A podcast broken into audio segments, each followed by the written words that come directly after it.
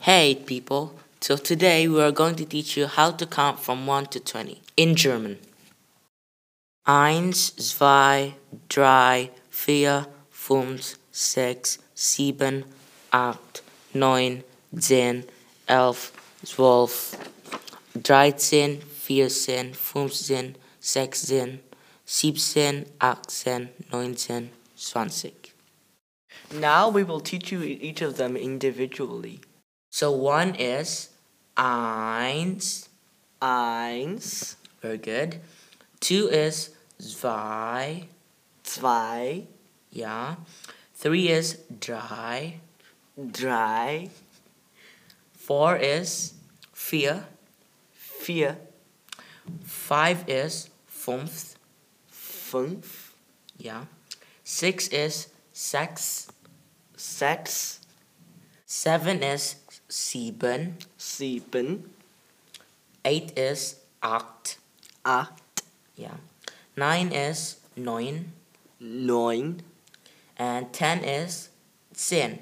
zehn, And eleven is elf. elf, Twelve is zwölf. zwölf, 13 is trisyn, dreizehn, yeah. 14 is vierzehn, vierzehn, yeah. 15 is fünfzehn, fünfzehn, 16 is sechzehn, sechzehn, 17 is siebzehn, siebzehn, 18 is achtzehn, achtzehn, 19 is neunzehn, neunzehn, and finally 20 is zwanzig. zwanzig. Yeah, good job. Okay, now I'll be testing you some numbers in German.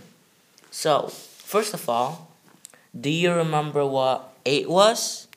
I think eight was acht. Correct! How do you know that? Because you just told me. supposed to say wrongly. Am I? Caps. Okay, then count from 1 to 5. I think it was eins, zwei, drei, vi- I don't remember. Okay, it's eins, zwei, drei, vier, and fünf. Vier and fünf. Okay.